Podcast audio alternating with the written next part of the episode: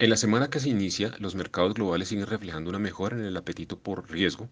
evidenciada en las valorizaciones de un número amplio de activos que cubren desde la renta variable hasta la renta fija, pasando por mercados de monedas y criptoactivos. Como ejemplo de lo anterior, podemos citar la valorización observada en el índice Standard Poor's, que reporta una valorización cercana al 5% en lo corrido del año, y su contraparte europea, un registro que puede superar el 9%. Adicionalmente, hemos visto valorizaciones importantes en mercados de renta fija soberana en países emergentes. El elemento central de este comportamiento sigue estando relacionado con la evidencia preliminar de moderación en las presiones de inflación en los Estados Unidos. En la primera semana del año se publicó el reporte de empleo correspondiente a diciembre del año anterior, cuyo dato más relevante fue sin lugar a dudas la variación anual en el ingreso medio. Inicialmente se había publicado que en noviembre del 2022 este indicador habría reportado una variación anual del 5.1, pero fue corregida a la baja a 4.8 y para diciembre este dato habría descendido a 4.6,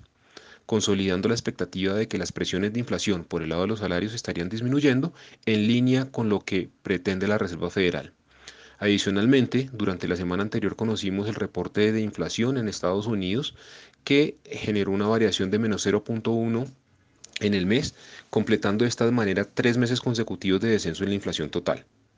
Por lo anterior, y a la luz de la evidencia de la desaceleración en la demanda agregada en los Estados Unidos, los agentes están esperando que haya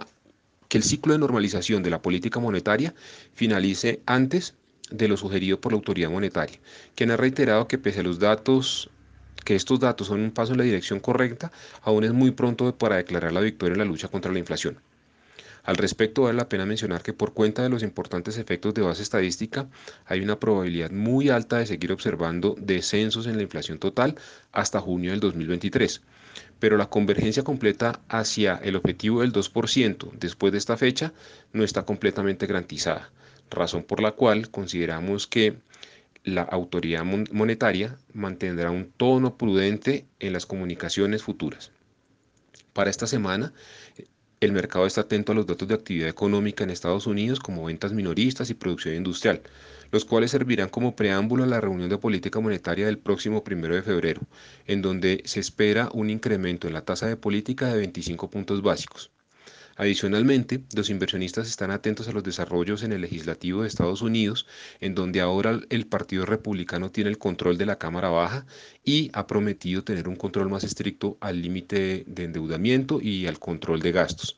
Esta medida que tiene un potencial de contribuir al proceso de caída en la inflación